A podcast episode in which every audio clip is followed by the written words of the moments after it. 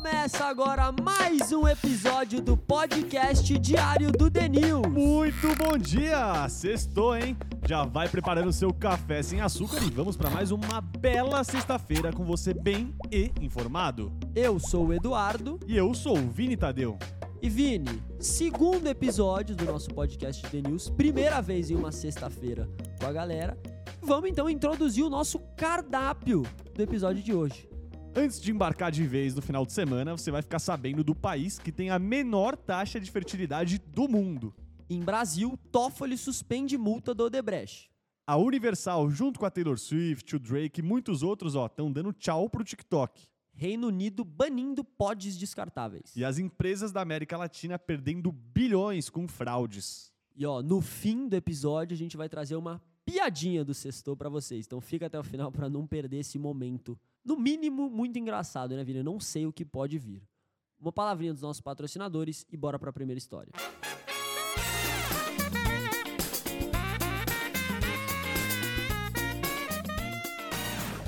EQI Research. Essa aqui é para aqueles que querem os preciosos dividendos caindo na conta. Depois que você experimenta uma vez seus investimentos rendendo os primeiros dividendos, você nunca mais quer voltar atrás. E para quem nunca passou por isso, para quem nunca recebeu esses dividendos na conta, talvez que você esteja precisando de uma ferramenta que te permita ter controle dos ativos que vão te gerar uma renda passiva o ano inteiro. A EQI foi lá e fez exatamente isso, criou a Agenda de Dividendos. Mais de 200 mil downloads já obtidos e você pode baixar de graça clicando no link aqui embaixo.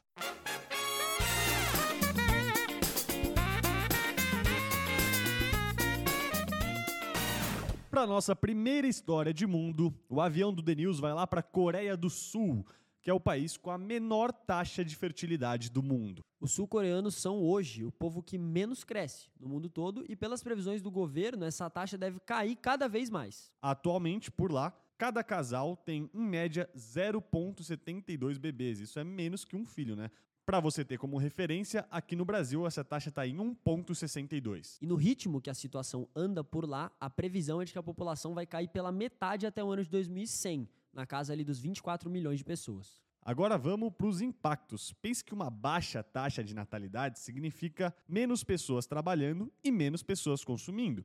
Isso faz a economia movimentar menos dinheiro. Tem também um impacto na segurança, Vini, porque são menos jovens para se alistarem no exército e no momento que a Coreia do Norte enfrenta vários conflitos e exercícios militares. Então eles precisariam de muita gente se alistando. E por que a galera tá querendo ter menos filho por lá? As moradias estão muito caras, estão aumentando cada vez mais de preço. E além disso, os casamentos caíram 35%. É, e sem casamento, né? Fica mais difícil ainda ter filho. E é curioso, Vini, porque ao mesmo tempo que para as famílias ter filhos é caro, para o governo não, as pessoas não terem filhos também custa muito caro. O governo investiu mais de 200 bilhões de dólares em programas para incentivar é, o aumento da taxa de natalidade nos últimos 16 anos. O salário, para vocês terem uma noção, que as mães de recém-nascidos recebem pode subir dos atuais 230 dólares para 760 dólares. Então o governo está pagando literalmente para que as pessoas tenham mais filhos. Então, resumindo, Du, o governo está pagando, está investindo, porque sabe que lá na frente isso vai custar ainda mais caro. É importante que tenha mais pessoas no país para a economia continuar girando. E bora para nossa matéria de Brasil.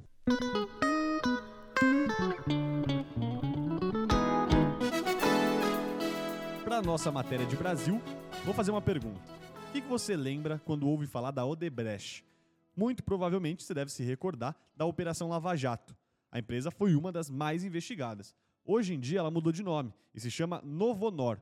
E o fato que envolve a Novonor é que o ministro do STF, o Dias Toffoli, determinou a suspensão de pagamentos de multas que a empresa devia. Explica melhor, Vini. Na época da Lava Jato, a então Odebrecht decidiu fazer um acordo de leniência, que é basicamente colaborar com as investigações. E para isso concordou em pagar uma multa de 4 bilhões de reais, que agora o Dias Toffoli anulou. E nesse acordo também estava lá que os executivos iam colaborar virando delatores, e foram 80 executivos que foram lá delatar. Em outras palavras, aqui no português, claro, foram dedurar o que acontecia dentro da empresa. Agora, vindo para um momento mais próximo de onde a gente está hoje, no ano passado, no mês de setembro, o Toffoli disse que essas provas que foram obtidas nas delações da Odebrecht eram imprestáveis. Ele anulou a utilização de todas as provas e disse que tudo aquilo não valia mais. Isso gerou um efeito cascata em toda a Lava Jato. Toda a Lava Jato começou a ser observada de uma maneira diferente depois dessa ação do Toffoli. Como exemplo disso, há pouco mais de um mês, bem recentemente mesmo, o Dias Toffoli suspendeu uma outra multa de 10 bilhões de reais, mas foi para outra empresa, a JF, que é o grupo do Joesley e do Wesley Batista. A Odebrecht viu isso e falou: Poxa, eu quero a mesma coisa para mim. São casos semelhantes, eu quero ter esse mesmo benefício concedido para mim. Eu quero que vocês também suspendam a minha multa. E agora conseguiu, né? Conseguiu. O desfecho é esse. O ministro Dias Toffoli suspendeu o pagamento das multas que agora a Nova Honor devia. Já te contamos a história toda e ó, a gente sabe, pode ser um pouquinho complicado, você pode estar achando chato. Então vamos fechar aqui, vamos resumir para você entender bem. A Lava Jato, uma investigação que basicamente parou o país, agora praticamente está sendo desfeita com algumas ações mais recentes aí do STF. Editor, manda a vinhetinha de tech que eu gosto dela.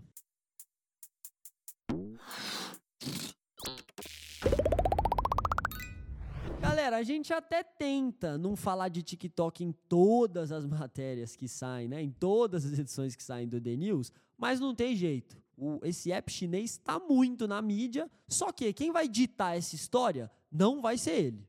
Dessa vez, a Universal Music Group, que é simplesmente a maior gravadora do mundo todo, decidiu que vai tirar do ar todo o catálogo de músicas do TikTok. Isso significa que, a partir de agora, nenhuma música dos artistas que são contratados pela Universal vai poder ser usada nos vídeos dentro da plataforma do TikTok. Dá alguns exemplos de quais são esses artistas, Vini. Se você tá achando que é pouca coisa, ó, vou falar só alguns dos nomes contratados pela Universal, tá? Taylor Swift, Drake, Bad Bunny, BTS, os Beatles, Olivia Rodrigo, Billie Eilish e muitos outros. É certo, tem muito. Tem muito artista e a gente deixou o link na nossa edição da newsletter para você conferir todo mundo. Ou seja, agora, daqui para frente, você não vai mais ver TikTokzinho do, do, do BTS ou do, do God's Plan ali do Drake passando na sua For You. Qual que é a relevância disso, Vini? Quase 60% de todo o conteúdo do TikTok é baseado em música. E a plataforma vai ficar com 4 milhões de opções a menos da noite para o dia. De um dia para o outro, 4 milhões de sons a menos dentro da plataforma. Agora vem com a gente para você entender essa treta, o motivo de tudo isso. A Universal está dizendo que a rede social quer construir um negócio baseado na música sem pagar por um valor justo pelas músicas. A gravadora também está falando que o novo contrato ficou muito abaixo do anterior o TikTok não arregou não, não baixou a guarda e falou que é a Universal que está, entre aspas, com a própria ganância acima dos interesses dos artistas. E olha, tem impacto para todo mundo. Enquanto o Tico-Teco fica ali sem um terço do conteúdo musical do mundo todo, que é o que está debaixo do guarda-chuva da Universal, a gravadora também fica sem mostrar ali as músicas novas para um bilhão de usuários, que é o que o TikTok tem. Mesmo assim, perdendo toda essa galera, a gravadora diz que o TikTok só é responsável por 1% de toda a receita. Ou seja, não é tão relevante assim, pelo que eles falaram. Tá aqui, ó, dando de ombros. Não preciso dele mesmo. Bora pra próxima!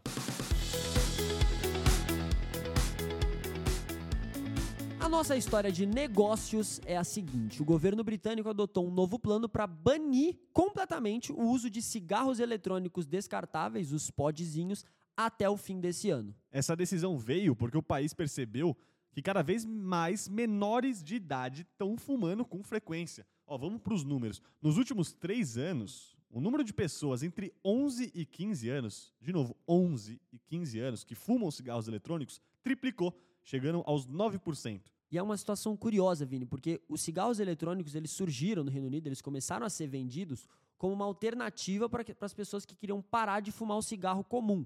Só que o efeito foi exatamente o reverso.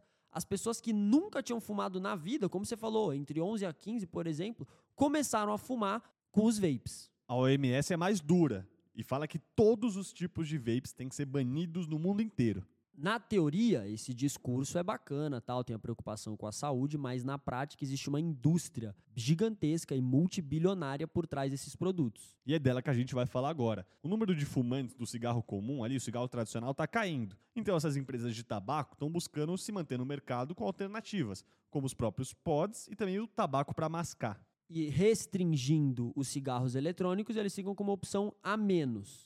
A BAT, para ter um exemplo, que é a maior empresa de tabaco do mundo, perdeu 31 bilhões de dólares de valor de mercado no fim do ano passado por conta dessas restrições. Por aqui no Brasil, essa indústria, né, mesmo com cigarros eletrônicos proibidos pela Anvisa, essa indústria movimenta 7 bilhões e meio de reais todos os anos. São 2 milhões de brasileiros que fumam cigarros eletrônicos. Esse valor, 7 bilhões e meio, é metade do que o cigarro comum gera aqui no país. Vinhetinha de economia e bora para a última história do episódio de hoje. Assim como você corre o risco de ser prejudicado, prejudicada aí por tanto golpe que a gente está vendo, né? Golpe do Pix, golpe do Tigrinho, as empresas também podem sofrer com fraudes. E elas podem sofrer pesado, Vini. As companhias da América Latina perderam, nesse último ano de 2023, 130 bilhões de dólares por conta dessas fraudes. E para mais da metade das empresas aqui na região, essas fraudes, que podem ser tanto internas quanto externas, comprometem mais de 5% do EBITDA, que é um dos principais indicadores ali da saúde financeira de uma companhia. No Brasil, duas a cada três empresas observaram, inclusive, um aumento no prejuízo por fraudes nesses últimos dois anos. Tem aumentado. E por que tanta fraude, hein? O principal motivo apontado é a alta digitalização. Porque vamos pensar, né, Vini? Ultimamente as empresas têm ido cada vez mais para o digital e no digital rola muito dado. Muitos dados muito importantes são trocados dentro do ambiente digital. E como isso tem acontecido muito rápido, as empresas expandem para esse ambiente, para esse universo, sem uma proteção muito grande.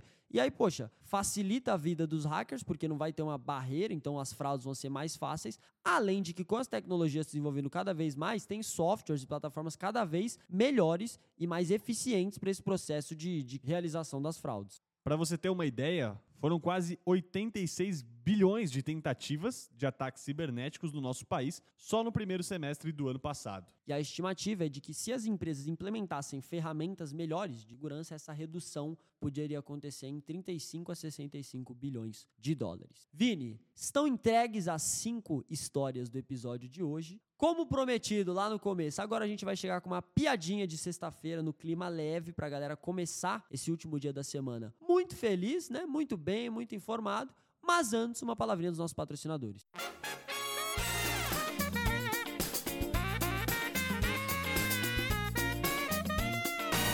Sublime.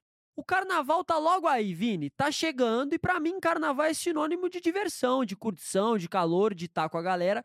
E tudo que eu não quero no carnaval é perder essa energia e ter que ficar em casa porque eu tô doente, porque eu tô indisposto. E para manter a vitalidade na folia e também depois das festas, apresentamos o Morning Shot como o seu melhor amigo. Morning Shot é um pozinho que você pode diluir na água, por exemplo, e consumindo uma dose dele por dia no primeiro horário da manhã, você vai dar ao seu corpo um blend ali com 15 super ingredientes que fortalecem a sua imunidade. Olha, nesse blend tem, segura o alfabeto, hein? Vitamina C, vitamina D, zinco, beta-glucana e muitos outros compostos benéficos para o seu corpo. E tem mais, viu? Tem mais um monte de coisa e esses compostos todos têm efeitos antioxidantes e anti-inflamatórios. Se você quer fazer o seu estoque de imunidade para o carnaval, é só clicar no link que está na descrição e garantir o seu Morning Shot.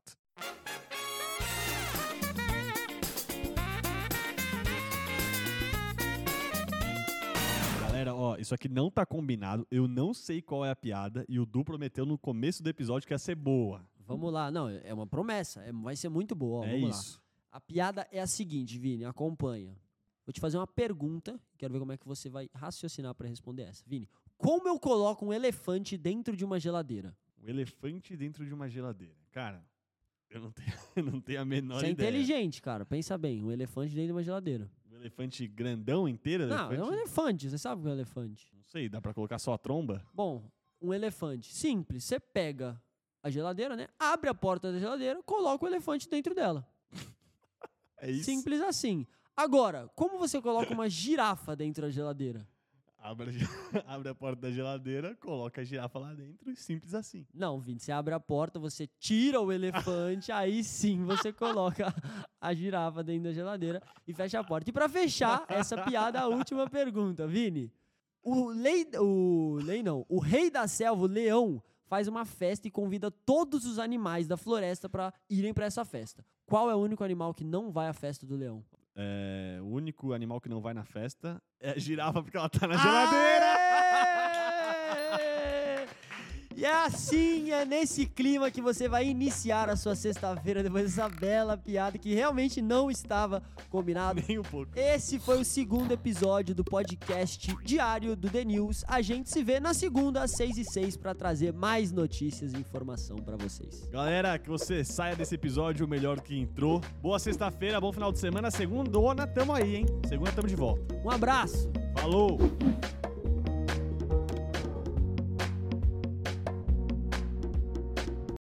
Programa foi produzido por Waffle!